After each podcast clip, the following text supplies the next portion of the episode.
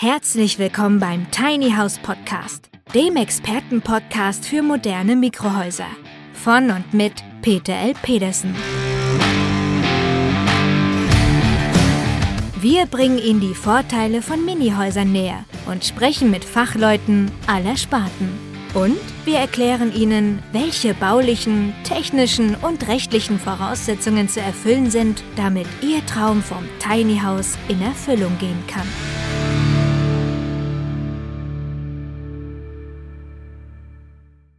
Die Entscheidung unseres hochkompetenten Klimaministers soll darauf gefußt haben, dass man ja keine alten Umweltstandards mehr fördern will. Also wird man die alten Umweltstandards abschaffen und neue schaffen. Und da man sicherlich nicht sofort auf KfW 40 springen kann, wird es eine Zwischenphase geben und das erwarte ich für 2023.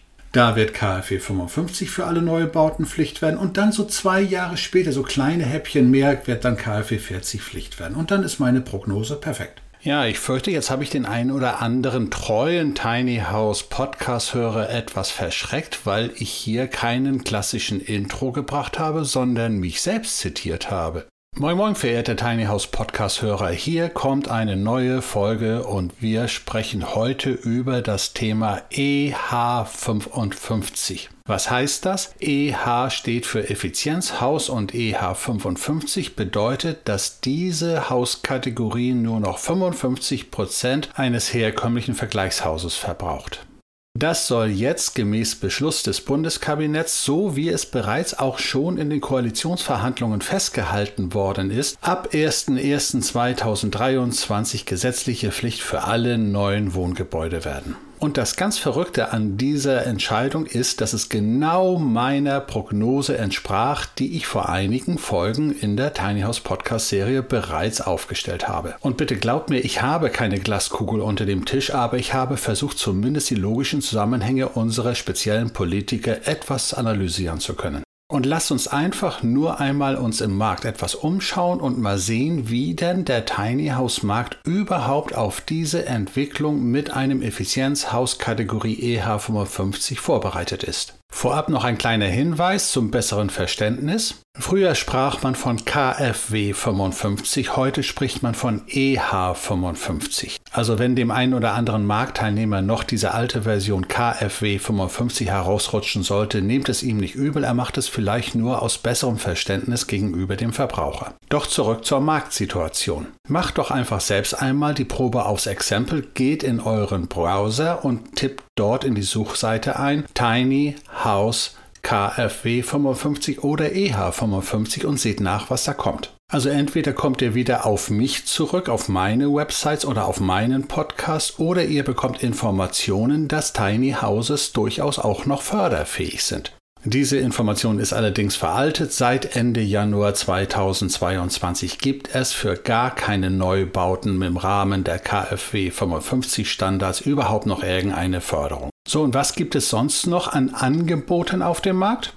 Also ganz offen und ehrlich, der aller, allergrößte Teil aller Tiny House Hersteller hat überhaupt noch nicht bemerkt, dass sie Effizienzhäuser zu bauen haben.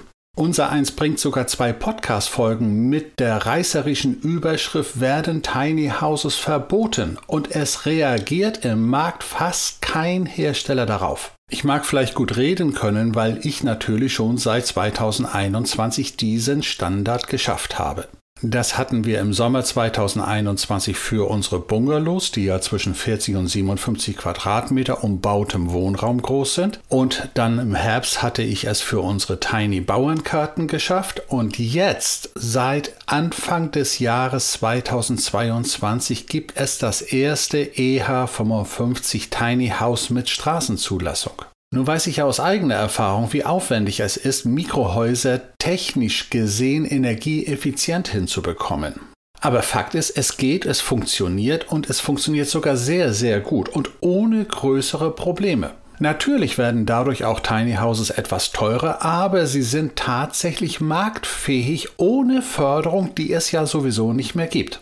Dieses Stichwort marktfähig erwähne ich aus ganz besonderem Grunde. Es gibt nämlich immer noch Propagandisten im Markt, in der Bauwirtschaft, die behaupten irgendetwas von Passivhäusern von KfW oder EH 40 oder 40 Plus Häusern, die angeblich so toll ökonomisch und ökologisch seien und ich sage, nein, falsch, die sind nicht marktfähig, sie sind ohne staatliche Förderung überhaupt nicht im Markt umsetzbar. Heute sprechen wir bei Tiny Houses darüber, dass sich Menschen ein Haus leisten können, ohne dass der Staat fördern muss. Doch unabhängig davon müssen wir leider Gottes die gesetzlichen Realitäten akzeptieren, die derzeit von der Bundesregierung geschaffen werden. Da kann ich auch noch so viel, zum Beispiel den Vorsitzenden der Arbeitsgemeinschaft für zukunftsorientiertes Bauen aus Kiel, den Dietmar Wallberg, zitieren, der da ganz deutlich sagt, alles, was energetisch effizienter als EH70 ist, macht ökologisch und ökonomisch keinerlei Sinn. Doch sei es wie es ist, jetzt ist EH55 faktisch heute schon Standard. Warum sage ich, dass es heute schon faktisch Standard ist, obwohl der Bundestag noch gar keine Gesetzesänderung beschlossen hat? Das Bundeskabinett, also die Bundesregierung, hat es bereits beschlossen und die darin involvierten regierenden Parteien haben im Bundestag die Mehrheit und die werden es logischerweise dann auch beschließen. Und auch wenn der 1.1.2023 bei der Aufnahme dieser Podcast-Folge noch sieben Monate hin ist, ist es trotzdem eigentlich schon erledigt. Denn wenn heute ein Architekt einen Bauantrag stellt, dann geht er davon aus, dass dieser drei, vier, fünf, sechs Monate bis zur Bewilligung erfordert. Ja, und dann sind wir faktisch im neuen Jahr 2023. Und wer jetzt noch wirklich auf die Idee kommen sollte, husch husch ein schlechter, effizientes Haus genehmigen zu lassen, dem kann einfach nicht mehr geholfen werden. Das mag ja vielleicht noch für eine echte klassische Immobilie gelten, die auch wirklich immobil ist und vom Grundstück nicht weggeräumt werden kann. Wenn wir es allerdings mit einer ortsveränderlichen Immobilie, also einem mobilen Wohngebäude zu tun haben, stellt sich eine völlig andere Lage dar. Wenn ich es wirklich von einem Grundstück auf das andere verlegen will, benötige ich nicht nur eine Abrissverfügung oder zumindest eine Abrissanzeige für das ehemalige Grundstück, sondern ich benötige auf dem neuen Grundstück eine neue Baugenehmigung. Und nach aktueller Rechtslage ist diese Bestandsimmobilie auf dem alten Grundstück auf einmal auf dem neuen Grundstück wieder ein Neubau und muss dann beim Bauantrag nach den dann gültigen Gesetzen geregelt werden. Das heißt also, wer heute ein EH70-Haus beantragt und genehmigt bekommt und es dann verlegen will, hat ein tödliches Problem, er kriegt keine Genehmigung mehr. Das gilt zwangsläufig für alle Häuser, die bisher gebaut worden sind. Wenn Sie den EH55 Standard nicht erfüllen, lasst es auf dem Grundstück stehen. Ihr habt zukünftig faktisch keine Chance, es wieder genehmigt zu bekommen. Damit hat sich dann also diese Mobilität bzw. wie es heute juristisch heißt, ortsveränderliche Immobilie erledigt und wollte ich es trotzdem verlegen, muss ich mit einem massiven Wertverlust kalkulieren. Die sehr gut informierten unter euch werden sicherlich wissen, dass wir gemeinsam mit dem Bundesverband Mikrohaus auf Lösungen bedacht sind, aber die sind noch nicht rechtlich sicher. Ja, und es muss sicherlich nicht extra erwähnt werden, dass diejenigen, die glaubten, trickreich ihr Tiny House auf einem Campingplatz aufzustellen, gar keine Baugenehmigung haben, für die ist das Thema ohnehin komplett erledigt. Wenn wir uns also die Frage stellen wollen, was aus dem Tiny House Markt wird, so können wir zumindest einmal festhalten, dass er sich zumindest in zwei Marktsegmente aufteilen wird. Den baugenehmigungsfähigen Markt und den nicht baugenehmigungsfähigen Markt, also Schwarzbau. Und auch wenn wir uns grundsätzlich natürlich nur mit dem baugenehmigungsfähigen Markt befassen werden, sollten wir zumindest einen Blick auf die andere Seite werfen. Es bestreitet ja niemand in der Politik, im Markt und in der Wissenschaft, dass Häuser teurer werden, wenn die Politik höhere Anforderungen stellt. Generell werden Häuser teurer und es wird immer weniger Menschen geben, die sich das dann noch leisten können. Und dann wird es zwangsläufig eine immer größer werdende Klientel geben, die versucht, Umgehungstatbestände zu nutzen und die wird es auch in diesem Bereich geben. Sie werden dann zum Beispiel auf Campingplätze ausweichen, wo grundsätzlich das Wohnen verboten verboten ist. Aber über solche Themen kann man gegenüber Politikern sich fast Fransen an die Lippen sappeln. Man hört einfach nicht und sie hören knallhart auch weg. Sie wollen es nicht wissen. Das heißt, es wird eine Grauzone geben, die die gesamte Energieeffizienz der Politiker komplett konterkarieren wird. Und auch schon tut. Und das ist nicht irgendein kleines, unwichtiges Thema. Fachleuten zufolge sollen mehr als 400.000 Menschen in Deutschland auf Campingplätzen wohnen. Um diese dünsten Wände der Wochenendhäuschen mit Gasthermen beheizt kompensieren zu können, müssen wahrscheinlich dann die legalen Häuslebauer ihre Wände auf einen Meter verstärken. Sei es wie es ist, lass uns bitte dann wieder in den legalen Bereich zurückkehren. Erst einmal sollten wir uns fragen, wie denn die Bundesregierung diese Maßnahme gesetzlich einordnet. Dazu habe ich ein paar befreundete Architekten gefragt und die haben mir das ganz einfach erklärt. Es muss nur der Maßstab innerhalb des Gebäudeenergiegesetzes geändert werden und schon hat sich das Thema erledigt. Der Architekt spricht ohnehin heute schon von einem sogenannten GEG-Haus, also Hausgemäß Gebäudeenergiegesetz.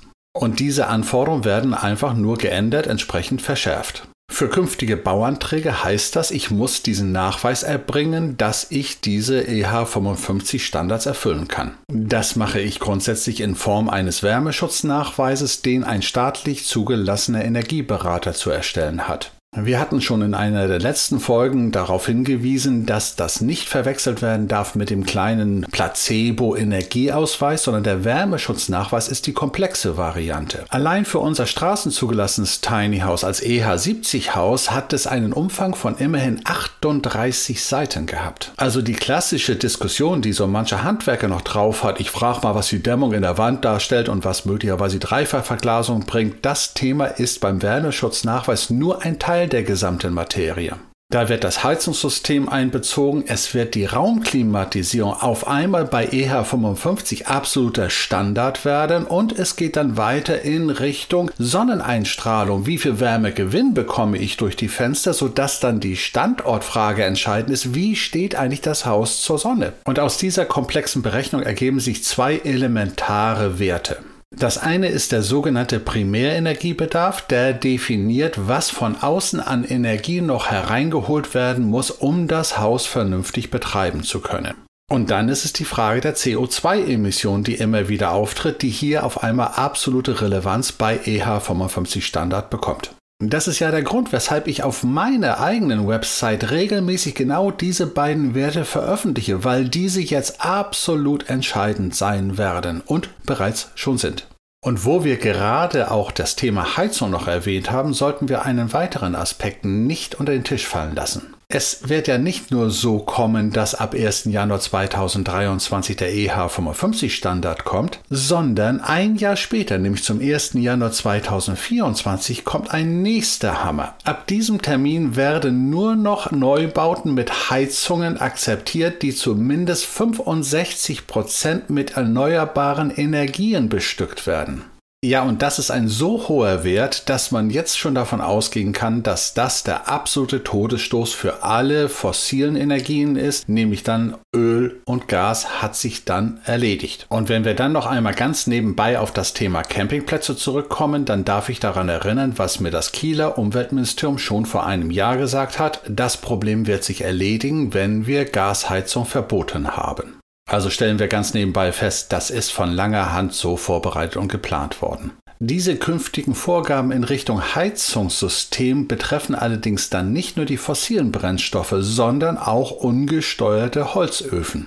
Der eine oder andere wird jetzt möglicherweise argumentieren, ja, aber das ist doch trotzdem auch wieder ein nachwachsender in Klammern erneuerbarer Rohstoff. Nur das hilft wenig, wenn das Ding nicht steuerbar ist und wenn dann auf einmal 30 Grad in der Bude sind, dass dann die Fenster aufgemacht werden sollen. Das geht ja gar nicht. Also vergesst bitte den Holzofen als Heizungssystem. Es mag vielleicht noch interessant sein, den zum Rotwein am Abend beschaulich anzuwerfen, vorausgesetzt, er hat einen vernünftigen Feinstaubfilter. Ja, und ich kann es sehr gut nachvollziehen, wenn jetzt bei dem einen oder anderen Zuhörer langsam ein wenig Panik aufkommt nach dem Motto, ja, welche Heizung soll ich dann überhaupt noch einsetzen? Infrarotheizungen dürfen sich dann als Primärheizung auch erledigt haben. Als Sekundärheizung werden sie sicherlich noch eine gewisse Rolle spielen, aber primär wird man sie dann wahrscheinlich auch vergessen können. Kurz noch ein Hinweis zum Thema Primär- und Sekundärheizung. Primärheizung sind diejenigen, die dann natürlich auch in den Wärmeschutznachweis technisch eingehen und Sekundärheizungen ergänzen sie nur und haben eigentlich dann mit dem Wärmeschutznachweis direkt erst einmal nichts zu tun. Doch zurück zum Thema.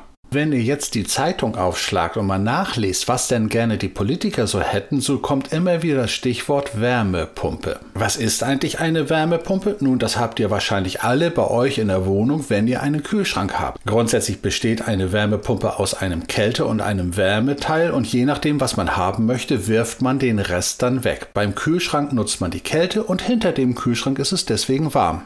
Gleiches gilt dann für die Klimaanlage, die genau nach dem gleichen Prinzip arbeitet und nach draußen die Wärme rausschmeißt. Eine Wärmepumpe zum Heizen nutzt jetzt genau den umgekehrten Effekt und nutzt die Wärme und schmeißt die Kälte wieder raus. Sogenannte Luftwärmepumpen entziehen also der Umgebungsluft die Wärme und heizen damit das Haus. Das klingt gut und schön, nur wenn es draußen bibbernd kalt ist, dann wird es auch im Haus kalt sein. Welche Lösung haben die Hersteller dann dafür? Sie bauen hinter der Wärmepumpe einen Heizstab ein, der logischerweise dann mit Strom funktioniert und heizen das Haus mit Elektro. Diese Heizstäbe hinter den Wärmepumpen sind übrigens ganz schöne Kavenzmänner. Das sind in der Regel zweieinhalb bis zehn kW kräftige Stäbe. Und sie werden auf ca. 50 bis 60 Prozent der Wärmepumpenleistung ausgelegt. Ein Schelm, der jetzt fragt, warum die Leistung so stark sein muss für den Elektroheizstab, wenn doch die Wärmepumpe so toll sein soll. Bei Mikrohäusern ist das Ganze etwas einfacher. Da habe ich eine Klimaanlage, also wieder eine Wärmepumpe und heize damit das Haus.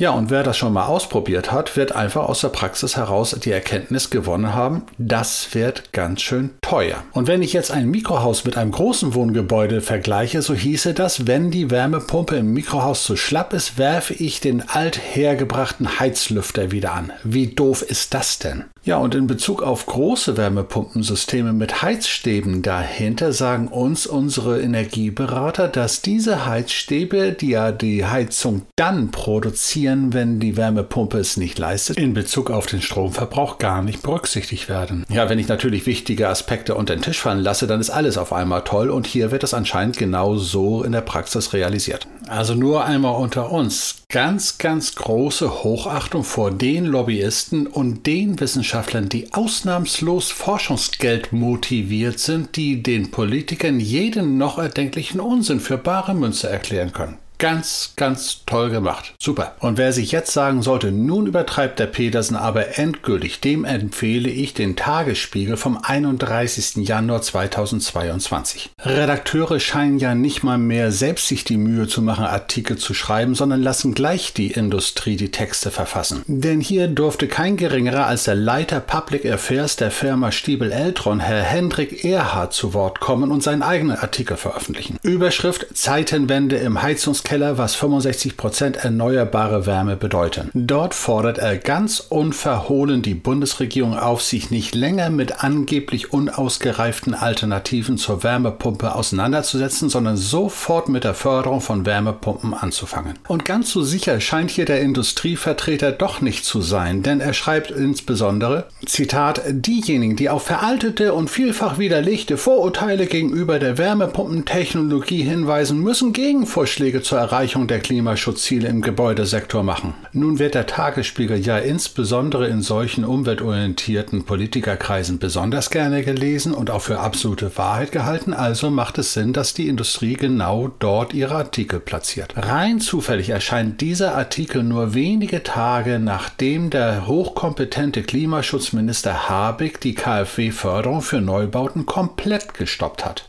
Wir unterbreiten aber gerne vernünftige Gegenvorschläge und das, was wir jetzt gleich sagen, ist nicht veraltet und auch nicht als widerlegtes Vorurteil zu behandeln, sondern es ist Realität, die täglich verbaut wird. Fakt ist, Wärmepumpen eignen sich bei Mikrohäusern überhaupt nicht für eine energetisch effiziente Heizart. Ich nutze die Klimaanlage gerne zum kühlen Sommer, wenn es mir einfach zu heiß wird im Haus, aber bitte zum Heizen sollte man sie nicht einsetzen. Das Grundübel bei der ganzen Geschichte ist, dass die Politik einfach nicht technologieoffen ist. Das ist der Fehler. Sie kommen auf die lustige Idee, irgendeine Technik toll zu finden und die zu propagieren, anstatt zu sagen, lass uns das die Ingenieure entscheiden. Wir legen Grenzwerte fest und wie ihr die erreicht, soll uns völlig einerlei sein. Nein, hier wird ideologisch verbohrt auf eine einzige Technik gesetzt. Und wenn wir hier schon so über Wärmepumpen Sinn oder Unsinn für die Heizung im Wohngebäude diskutieren, dann erinnere ich mich dazu an meine Studienzeit, als wir über wissenschaftliche Denke sprachen. Und da hieß es, wenn ich eine These beweisen will, dann muss ich einfach diese unendlich vergrößern und unendlich verkleinern und sehen, was dort passiert.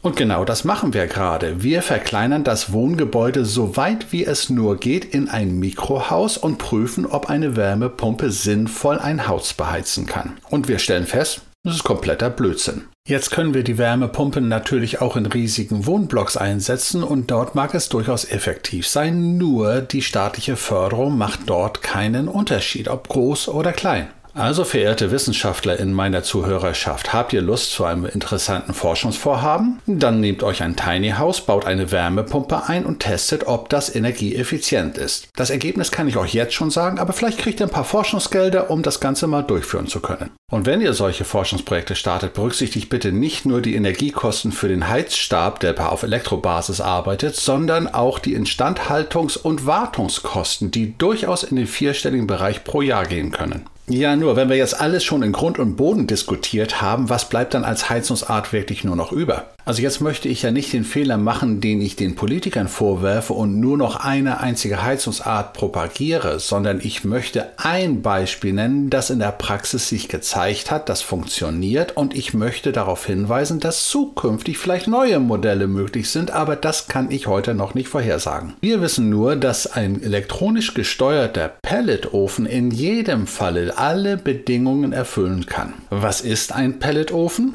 Grundsätzlich ist es ein Holzofen, der mit gepressten Holzspänen befeuert wird. Die elektronische Steuerung regelt regelmäßig die Temperatur, das heißt, er macht regelmäßig einen Soll-Ist-Abgleich. Welche Temperatur haben wir in der Wohnung? Wo soll ich dann hin? Und dann feuert er mehr oder weniger, bis das Ziel erreicht ist. Das Besondere gegenüber einem herkömmlichen Holzofen ist, dass die Flamme Sauerstoff befeuert wird, also ein Schmiedeeffekt aufkommt und die Flamme dramatisch heißer ist. Das hat zur Folge, dass die Feinstaubemission dramatisch gesenkt wird, weil der Feinstaub einfach in der heißen Flamme verbrannt wird. Moderne Pelletöfen haben heute Aschekästen von der Größe eines etwas überdimensionierten Eierbechers. Und der Wirkungsgrad liegt locker bei 95 Prozent. Demgegenüber ist der Wirkungsgrad der hochsubventionierten Wärmepumpe dann umso höher, wenn die Temperaturdifferenz zwischen draußen und drinnen möglichst gering ist. Und die staatlich nicht subventionierten Pelletöfen, die wir in unseren Mikrohäusern verbauen, müssen extra negativ getunt werden, weil sie so eine Power haben, dass sie auch bei minus 30 Grad wohlige Wärme in die Wohnstube bringen. Wir verbauen deswegen heute schon standardmäßig elektronisch gesteuerte Pelletöfen und erfüllen damit die Bedingungen, die ab 01.01.2024 kommen werden, nämlich vollständig, weil wir nicht nur 65%, sondern zu 100% erneuerbare Energien in Klammern nachwachsende Rohstoffe nutzen. Und das muss man sich wirklich auf der Zunge zergehen lassen. Wir haben ein Heizungssystem mit 100% erneuerbaren Energien.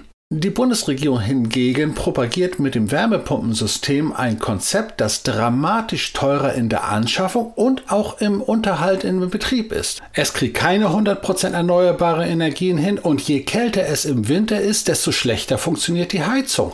Also es mag ja meiner jugendlichen Naivität geschuldet sein, aber bislang dachte ich wirklich, dass es Sinn macht, wenn die Heizung umso besser funktioniert, je kälter es draußen ist und nicht andersherum. Und dann werden Milliarden an Fördergeldern eingeplant, damit die Leute dieses System kaufen.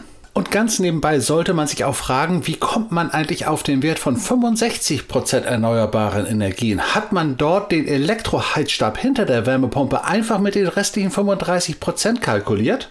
Kann mir das bitte jemand mal ideologiebefreit erklären? Es gilt also auch für das energieeffiziente Heizungssystem. Wir haben ein marktfähiges Heizungssystem, wir brauchen keine Steuergelder und wir sind bereits weiter, als die Politik es haben will. Und jetzt stelle man sich einmal vor, unsere Bundesregierung wäre wirklich dringend interessiert, etwas für die Umwelt und für den Klimaschutz zu machen. Was könnte sie da tun? Ein Pelletofen, wie er heute in unseren baugenehmigungsfähigen Mikrohäusern verbaut wird, würde mit Schornstein ca. 6.000, 7.000 Euro kosten. Würde dieser gefördert werden, so wie Wärmepumpen mit 45 Prozent, hieße das, jeder Käufer eines EH55 Tiny Houses würde ca. so 3.000, 3.500 Euro Fördergelder bekommen und würde wirklich etwas für die Umwelt tun. Und vielleicht nehmen wir das mal so als Messlatte, um mal zu testen, ob diese Bundesregierung wirklich Klimaschutz und umweltorientiert denkt. Aber selbst wenn dieser Fall eintreten sollte, dann sehe ich schon die Tiny House Käufer, die sich sagen, wenn ich mir den Verwaltungsaufwand ansehe für diese paar Kröten und dann auch noch Monate warten muss, bis die Verwaltung endlich mal eine Entscheidung getroffen hat, dann kaufe ich mir das Tiny House lieber so und fertig ist die Geschichte. Das heißt also, alles, was wir in dieser Folge jetzt besprochen haben, wird definitiv nicht der Tod der Tiny Houses sein. Es wird aber in jedem Falle dazu führen, dass auch Tiny Houses Energie energieeffizienter werden und der Markt sich sortiert in energieeffiziente Häuser und solche, die einfach nicht mehr legal genehmigungsfähig sind.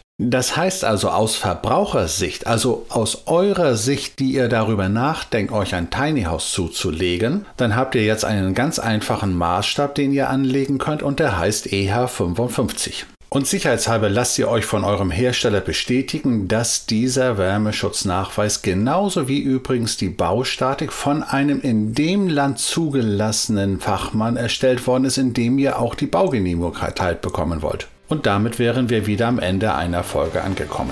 Lasst mich bitte euch daran erinnern, wenn ihr mehr von mir hören wollt und regelmäßig informiert werden wollt, wenn eine neue Folge hochgeladen ist, klickt in eurer Podcast-App auf den Knopf Folgen, dann werdet ihr regelmäßig informiert. Also träumt weiter euren Tiny House Traum, aber bitte von einem Energieeffizienz Tiny House, dann macht es auch wirklich Sinn. Und in diesem Sinne, alles Gute, bis zum nächsten Mal, euer Peter Pedersen.